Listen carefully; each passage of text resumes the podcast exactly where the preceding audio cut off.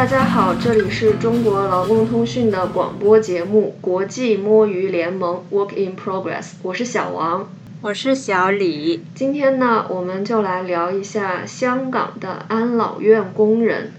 那香港这边一般就是叫做安老院，其实就是我们内地所讲的这个养老院。那么大家都知道，就是香港从二月份开始的第五波疫情呢，可以说是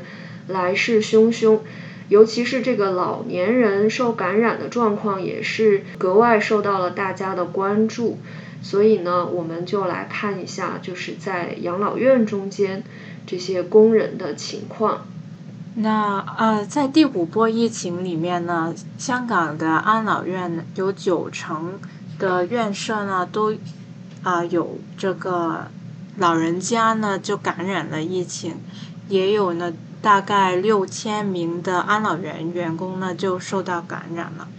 那其实香港呃本身安老院的员工就已经人手很不足了，那疫情之下呢，就有些人病倒啊，或者是有些人为了传染啊避免传染家人啊，就宁愿是放无薪假，所以呢这个。人手问题不呃人手不足的问题就更加严重了。嗯，那我们也可以再来介绍一下，就是在香港的安老院呢，其实嗯粗略来讲的话，可以分为两大类，一类呢就是这个津贴的院舍，一类呢就是这个私营的院舍。那这些津贴资助的院舍呢，它主要就是由呃，非牟利、非政府机构来运营的，然后是直接受到这个政府的资助拨款。那私营的院舍呢，就是由私营企业来运营的。那我们刚才也提到，其实香港的安老院长期以来都有人手不足的这个问题。那么在香港的话，这些在安老院里面工作的这些工人，他们是一个什么样的状况呢？香港的工人呢，其实，在资助和私营院舍就是有一定的差别。在资助的院舍就是待遇比较好的，啊，比如他啊，他们的每月薪资就是大概在一万五千到两万港币之间，那。但是可能呃，私营院舍他们的收入中位数也只是一万四千左右，而且呢，资助院舍工人呢每每月啊每天呢就是工作大概八小时，但是私营院舍就是基本上每天是十一到十二个小时，那在疫情期间呢就。私呃有私营院舍的员工，甚至说是他每天工作十三到十四个小时，甚至是接连十十天十几天都没有放假，就啊，所以这自助院舍它有啊政府去啊有拨款去保证薪资的时候呢，他的员工待遇是相对好一些，但是两。两种院舍都是面对人手不足的问题，所以应该来说的话，就是在院舍工作的这些照顾员啊、护理员啊，他们的这个工时还是挺长的，然后这个收入的水平呢，在香港来讲也是比较偏低薪的一个水平。所以这些呃，这个工作还是很辛苦的。那也，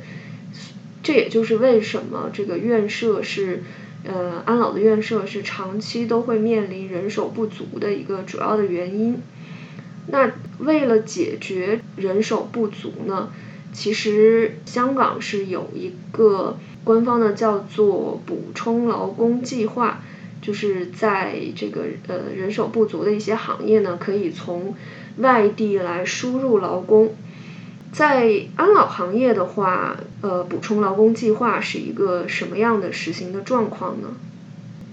哦，现在其实安老院是香港就是输入最多外劳的行业，其实就是香港有大概两万六千个安老院的员工，那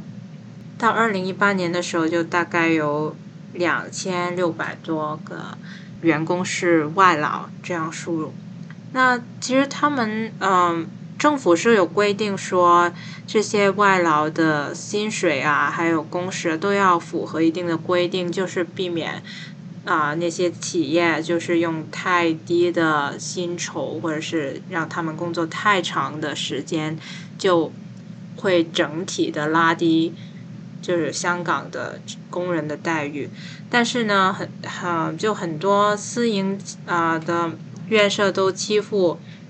这些外劳，是不不熟悉这些法律，所以呢，即便是合约写明了。一些就是符合那个计划的条款，但是实际上可能就会克扣他们的工资，或者是啊，说是工作九个小时，但其实要工作十二个小时。这些也媒体也报道过不少的相关的案例，这样。对，就是其实，在法律上来讲的话，对于呃外劳的这个收入水平、工作时间都是有一定的规定的，不过。嗯，通常他们遇到的问题就是，可能合约上面签订的是一个条件，但是实际的工作又是另一个条件，而且这些嗯，其实我之前也不太了解，就是原来这个补充劳工计划呢，大概是有过半的这个输入的外劳，其实都是在养老服务行业工作的，那他们主要就是从中国内地。过来的人来做这个护理员之内之类的工作，像我们可以看到的一些案例的话，比如说，首先这些呃内地过来的工人呢，他们一般都是通过就是劳务中介公司来介绍到香港工作的，所以他们其实是呃首先就要支付很很高的一笔这个。类似中介费用，然后他们每个月的工资呢，经常被克扣，比如说，呃，要缴，可能要有一定比例的工钱是，就是合约上可能写明了一个工资，但是有一定的比例呢，会直接被扣下来给老板。然后呢，他们过来的话也没有地方居住，所以又要。可能缴百分之十的薪水作为这个住宿费，加上这种比如说合约上面订立的是呃工作八个小时九个小时啊，但其实可能至少要工作十二个小时，所以他们这个工工资被克扣的这个情况还是非常严重的。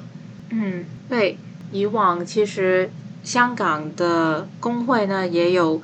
呃就是。有外劳向他们求助的时候呢，他们也有啊帮助他们去讨薪。那虽然呢，香港的法律也有一些司法程序去让他们去追讨回他们应得的薪酬啊，还有加班费，但是呢，因为嗯，因为劳方通常都很难掌握一些。很实际的证据，比如啊，他的工作记录啊，或者是工资发的记录。有些企业也是很聪明吧，就是就是会让他们用现金去把他们的工资一部分还给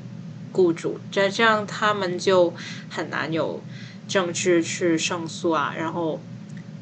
而且要打官司啊，呃，或者是。对，要要打官司的话，也要在香港去居住很长一段时间。那时候他可能已经失业了，那他他所以他们很多时候这种情况都是很难通过法律途径去解决。那可能更多是工会如果能够利用到一些公众压力去帮他们争取回一一点权益吧。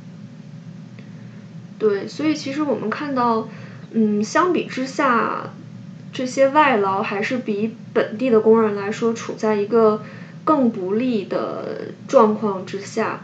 然后他们受到的剥削也更严重一些。所以就是，嗯，从九六年开始实行这个补充劳工计划的话呢，就是长期以来一直是有内地来的工人来。通过这个补充劳工计划，在这些私营的呃安老院舍里面工作的，那么最近呢，在这个第五波疫情的冲击之下，就是养老院人手不足的这个问题就更加突出放大了。那么在这个压力之下呢，呃，香港政府是最近是决定在津贴院舍也可以来输入外劳。那这个事情其实在香港是引发了不小的争议。那也请小李来给我们介绍一下这个情况吧。哦，好，其实私营的安老院它一直都能够输入外劳，不过呃也有一些限制，比如说啊，就是招外劳之前要有四个星期是招本地人，招不到才能招外劳啊。那但是可能现在也是放宽了啊，就是疫情嘛，又放宽了这一些限制。然后今天院舍是以前一直都不能输入外劳，那现在也是因为疫情，对政府放宽这些限制。那在香港之所以引起这么大的争议呢，是因为其实啊，政府现在还推出了一些抗疫的津贴。是给这些安老院员工的。那有媒体呢就说，这些安老院员工啊，他们啊，如果是以一个中位数的工资再加上津贴的话，就每月的薪资可以达到三点一万的港币。那这个其实对香港的很多基层工人来说，都是一个很就是挺高的工资的数字。那很多人听到就觉得很不忿，就为什么政府宁愿去花这么多钱请外面的人，也不好好关心一下我们这些失业的很多失业的工人，为什么不请香港的工人呢？这样，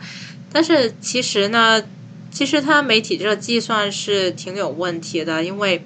津贴的其中一个部分呢是给一些照顾染疫的老人的员工。那如果你没有照顾这些染疫的老人，或者是你不是整个月都在照顾，那其实也会少很大的一部分。嗯，而且呢，其实是香港的员工也是有这个津贴，就是香港安老院员工其实也是可以拿到政府的津贴。那其实政府津贴就是在这个疫情下的一个比较特别的，就就五个月的措施而已。那就可能是政府以前也没有这样去大肆宣传说啊，我们加上津贴就可以达到月薪三万元啦。这样就那在那可能就之前大家没有这样计算的时候呢，吸引不到本地的工人了，政府就以为本地没人愿意做了，就输外劳，就没想到就是传媒这样 framing 之后呢，就。就引发了挺大的争议，呃，另外也也让更多的香港工人意识到，呃，有比较丰厚的津贴，也让更多香港人愿意去做这个行啊行业吧。暂时，起码是暂时来说，所以现在政府也是呃，疫情下输入的那批外劳也是慢慢的已经回去了。对，所以根据这个香港法律的规定呢，其实这个外劳的薪水是不能够低于该行业的中位数的。那从事长者服务的护理员的这个月薪的中位数呢是港币呃一万四千多。那么，所以这个外劳的底薪其实也是香港整体的这个护理员整体的一个薪资水平吧。加上就是媒体这个，大家看到这个标题就是月薪三万，其实是加上了政府每个月这个防疫津贴中间的有有月津贴有日津贴，但是这个津贴实际去申请跟发放的情况呢，可能也是有一定的差别的。嗯，所以整体来讲，可以说这个三万元也是目前本地工人呃，如果算满这个。抗疫津贴的话，以他现在的一个收入水平，所以确实是引发了很大的争议。那另一方面来讲，也是可以让大众更加注意到这个安老行业的工人的状况的这么一个机会吧。不过在这一次的话，其实，嗯，我们看到这种紧急的输入外劳，其实也面临一些其他的问题。像就有媒体报道，呃，在四月份的时候，因为这个突然输入这些外劳的话呢，其实院舍也没有隔离的空间，或者是，呃，这些给工人居住的这种空间。那就有这种有十二个从内地输入的护理员呢，他是住在一个不足五十平方米的一个单位中间进行居家隔离，所以看来这个环境也是相当的不理想的。那可能大家会觉得呃很奇怪，那其实。香港就是安老院长期都有这个人手不足的问题，那其中一个很大的原因就是员工的薪酬待遇太低了。那为什么这些安老院他会不愿意啊提升待遇呢？啊，特别是啊，就是输入外劳也有一定的限制，而且香港人也很抵触这个事情。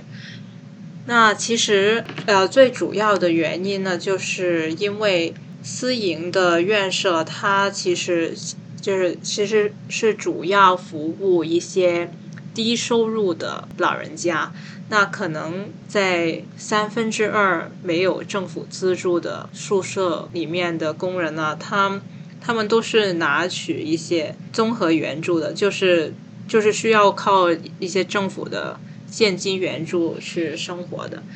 那他们收入啊比较低呢，然后安老院又要面对一些租金啊、伙食啊，然后也有员工薪资等等的压力。那在各方面的开销之下，就其实他们现在经营也是啊比较勉强，能维持比较微薄的利润吧。所以他们就比较难去提升啊员工的待遇。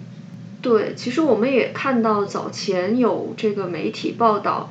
嗯，那像这类私营院舍的经营压力大到什么程度呢？比方说之前的呃一八年的媒体报道的数据呢，就有显示，就是私营院舍它每人每月。就是像老人每个月的收费呢，它其实是七千多元，但是它收七千多元，其实这个老人一个宿位的开支，包括租金，包括人工人工开支，然后再加上伙食、清洁等等，它只能够勉强达到一个收支平衡的一个地步，所以就是应该来说，这些大量的私人院舍，像。低收入的这些老人提供呃养老服务的，他们其实呃利润来讲还是相当的微薄的，所以呢，就是经营的压力确实很大。那我们也看到，这样也就造成了呃私营院舍它一方面就是员工的待遇也不如这个津贴的院舍，然后另一方面呢，他们提供的这个服务来讲。呃，也是相对来讲可能会伙食比较差呀，等等，就是所以他们的这个压力还是经营的压力还是很大的。那从这个角度讲的话呢，香港现在提供的这个养老服务，其实我们看到可能就是嗯，要么就是比较低价，但是提供的服务也是比较低素质的一个服务。要么就是可能面向呃富人群体的，可以提供高素质的服务，但是就非常的贵的这样的一个养老的服务。对，然后政府直接资助的院舍，就是整体在员工福利啊，还有提供的服务方面都是比较好的，但是呢，他们也有一些压力。政府呢，就是在二零零年的时候呢，就改变了它的拨款制度。一些院舍它有一些非经常性的开支啊，或者是一些资讯科技的投入等等呢，政府都是不会给他们额外拨款的。那他们就要有要某种程度上算是以一个比比较小的拨款就自负盈亏，这样他们就会有一个增加储备啊，确保收支呃收支平衡的压力。那他们就会也会有一个降低员工待遇的情况出现。所以，所以其实啊，如果说私营院舍，其实有一些大的上市公司也是员工流失率是大概多过四成，但是。政府那个资助院舍的空缺率也是有两成，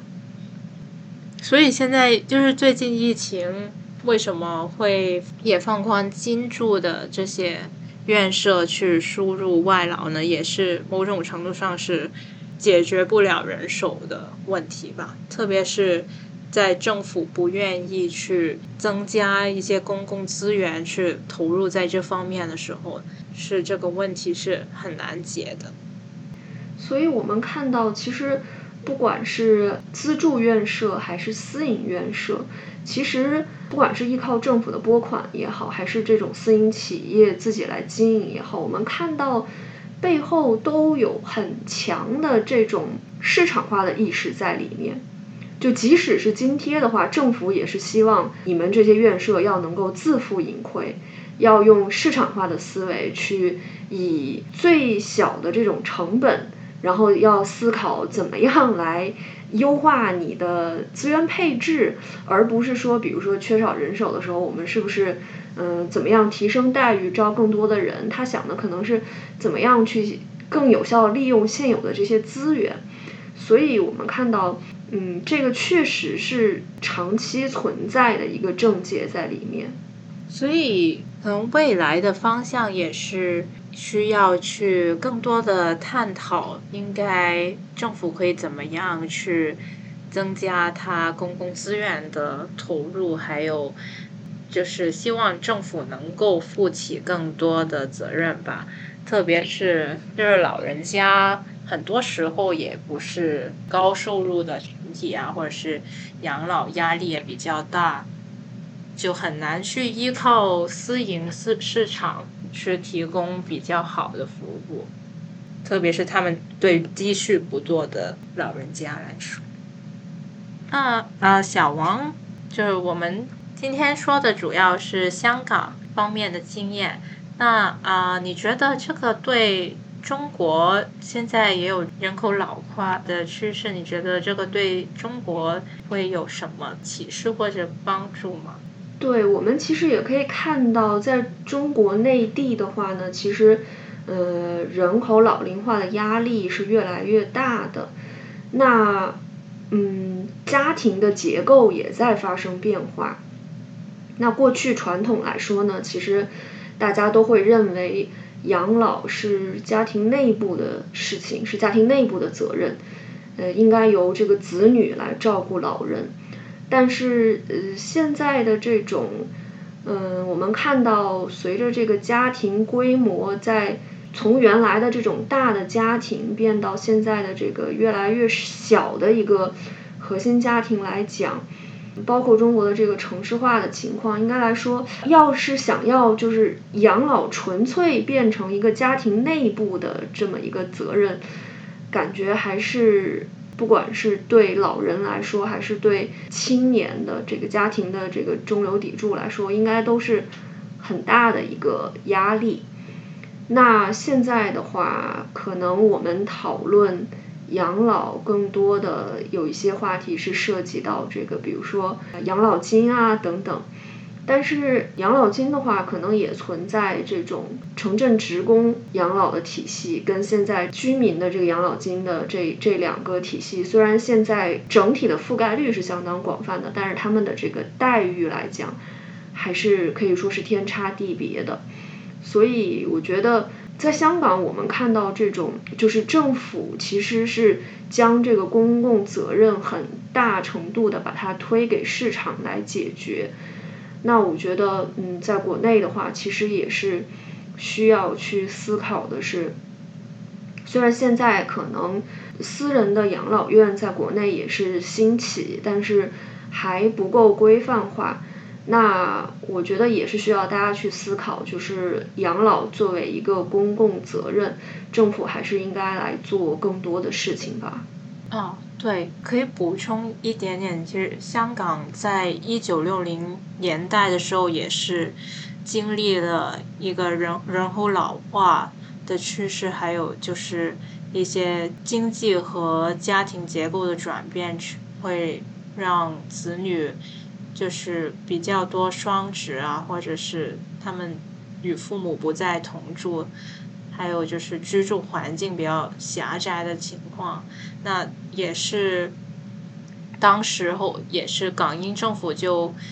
啊不太愿意去承担比较多的养老的责任，到八八十年代的时候又有一些。市场啊，才是完美的资源配置系统这样的思思潮，所以香港也会，呃，所以香港也就面对这些没有很好的、足够的公共养老服务这样的问题。那可能中国未来在面对这个趋势的时候，也需要思考的一个问题是怎么样可以增加社会和公共的投入和资源去处理吧。没错，所以觉得这个就是需要中港两地共同来思考的这个问题，就是养老作为一个公共责任来讲的话，怎么样来？让长者能够真正的老有所养，能够呃，既能够保证这些在养老服务行业的员工的待遇，然后同时也能够呃提升长者的尊严。我觉得这个是，嗯，必须是只有通过加大这个公共资源的投入，这个事情光靠市场化的运作是很难去真正来解决的。好的，那今天的节目就差不多到这里了。欢迎大家在 Apple Podcast、SoundCloud 还有 Spotify 上面收听和订阅我们的节目。如果大家对于香港安老院工人的状况感兴趣的话呢，可以上中国劳工通讯的网站，呃，我们有更详细的深度报道。也欢迎大家关注我们的 Facebook、Twitter 还有 Instagram。那么我们下次再见，拜拜。